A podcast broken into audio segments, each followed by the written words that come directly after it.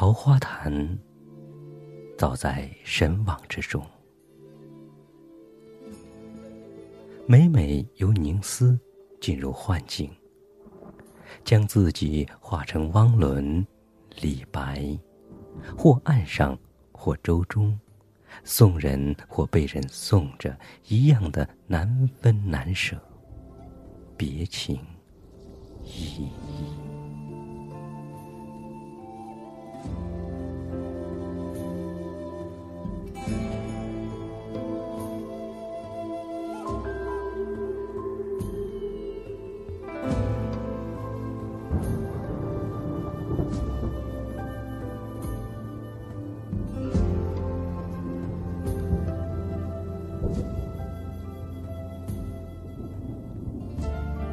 真到桃花潭来了，一个暮春的雨天。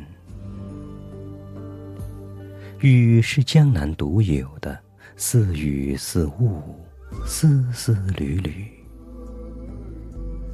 桃花潭也是江南独有的，在青弋江上，在蒙烟细雨和莽莽苍苍的历史之中。穿过水东宅村，出踏歌岸阁，面前是墨青色无声的青弋江，背后是青青的生满益母草的踏歌古岸。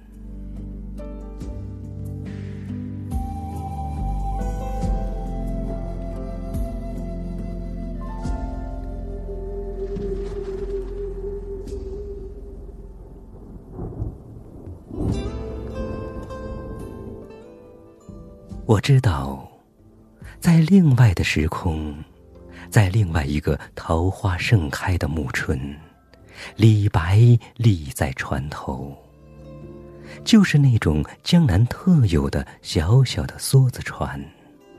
他的眼睛里有一滴雨一样亮的泪水。汪伦在岸上。踏着江南特有的节奏，唱一首据说是很久很久以前就有的送别歌。在他们身边，江水悠悠的流淌，桃花灿烂的盛开，小雨牵肠挂肚的下着。李白再也忍不住了。那首赠汪伦的诗就顺口流出来，而且就那样平平仄仄、脍炙人口的流传千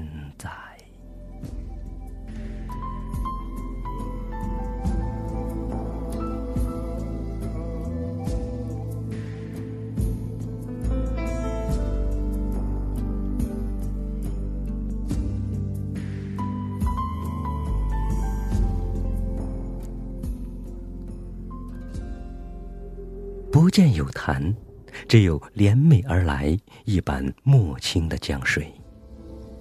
原来春夏水涨，将对岸的潭与青弋江连为一体了。桃花依然像古代那样的开着，在岸边，在水里，在那种烟雨迷蒙的意境之中，静静的濡染着生命的嫣红。我突然想起，江水和桃花和谐组合的桃花潭，似乎是在静静的等待着什么？是等待我呢，还是大唐的李白？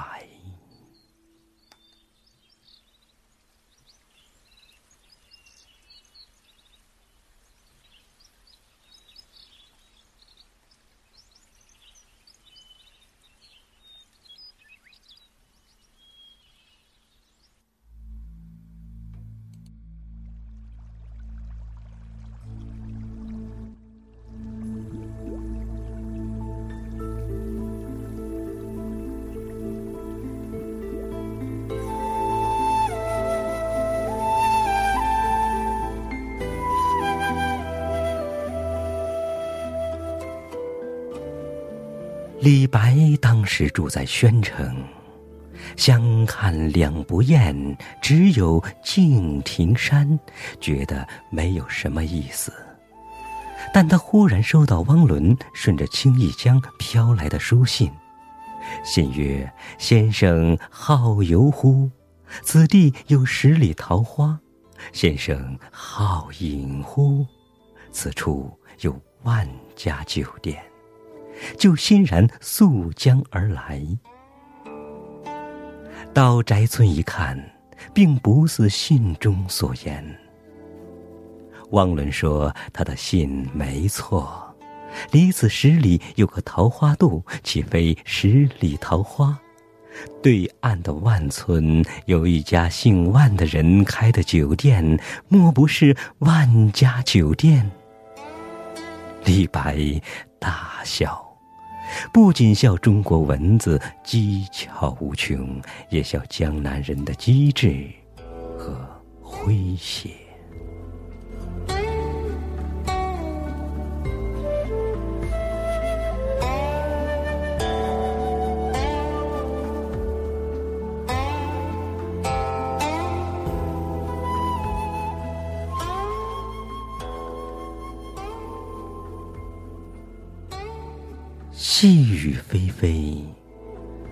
小猫舌头凉凉的舔着面颊。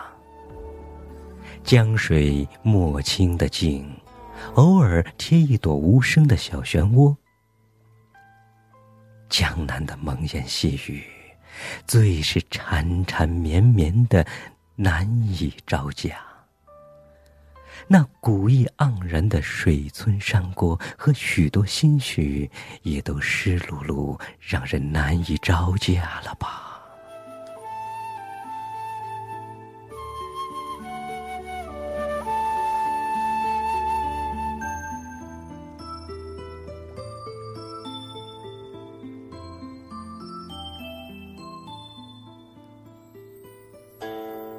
上游百米处。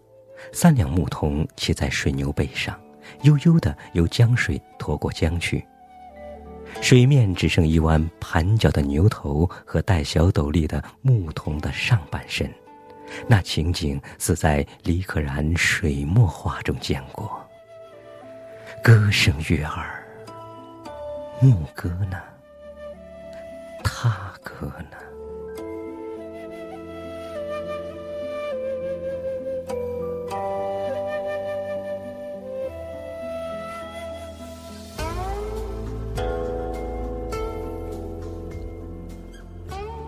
雨丝密密的，漫天洒下青丝罗帐。宅村、万村和不远处的魁星阁都成了淡淡的影了。那雨莫不真个就是江南的情，江南的韵。此时，汪伦和李白都引进乳白色的厚厚的帘幕，只有潮湿的渡船。苍黑着，在原来的地方，静静的，静静的，若有所思。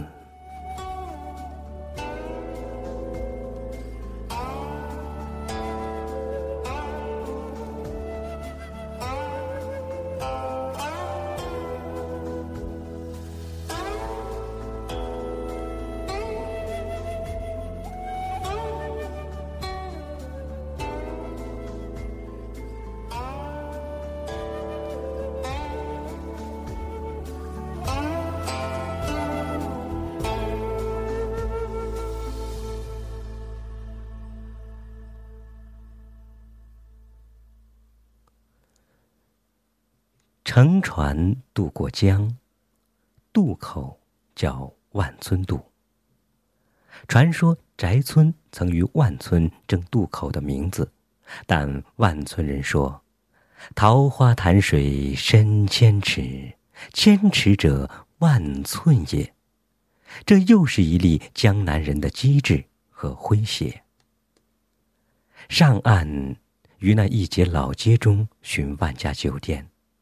不见当日那酒炉和飘摇招展的崖边小酒旗，就寻在细雨之中飘逸千年的诗酒气氛吧。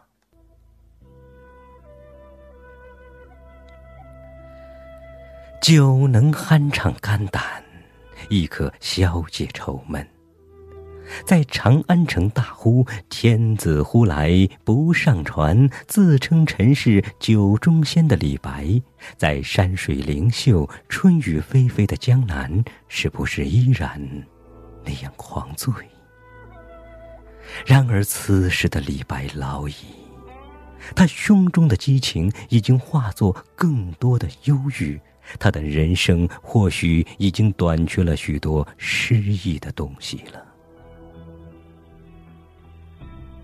他是那样的认真，那样的感恩，那样的脚踏实地的感受着真实的人间烟火，所以他才真实的体味了桃花潭和汪伦对于他的比桃花潭水更深的真情。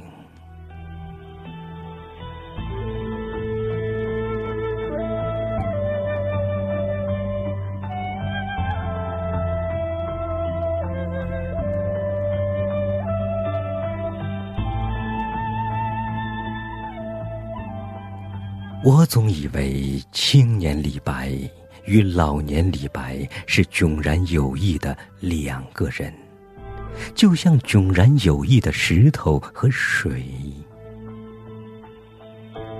岁月太能改变一个人，而且是从外到里深刻的改变。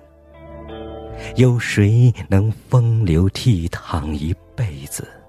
有谁能像李白那样，在采石矶头，最终将黄铜古月和那条来自家乡的大江看透、看穿呢？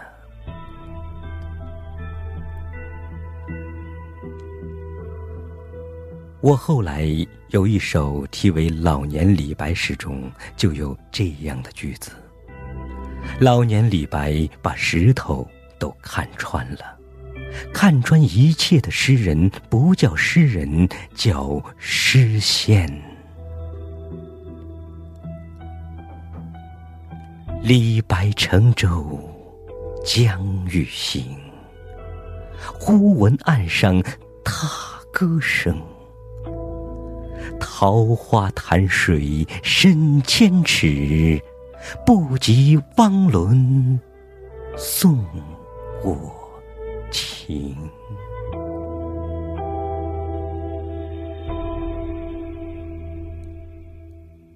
桃花潭毕竟不比长安。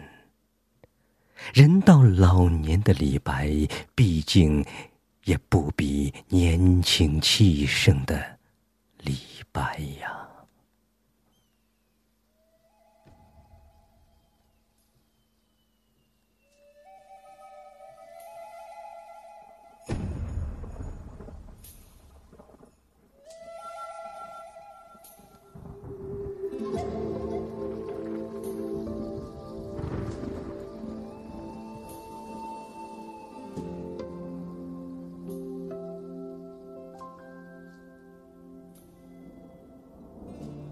蒙蒙烟雨，依然无声无息，无声无息的编织着暮春的江南。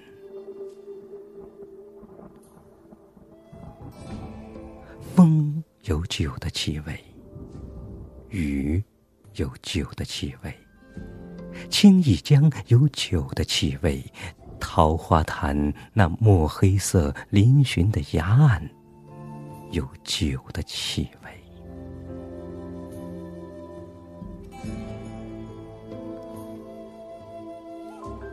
江水不倦的流，小漩涡似一朵朵水青色的小莲花，开在多少有些禅意的墨青色的江面上。似乎有一叶小舟，倏地划进烟雨，划进迷蒙中的别离。从古到今，由远而近，招招手，惜别故人，惜别那失意的陈年旧事。逝者如斯，而烟雨中的桃花潭却留住了永远的小舟，和在踏歌的节奏中如润出生命嫣红的桃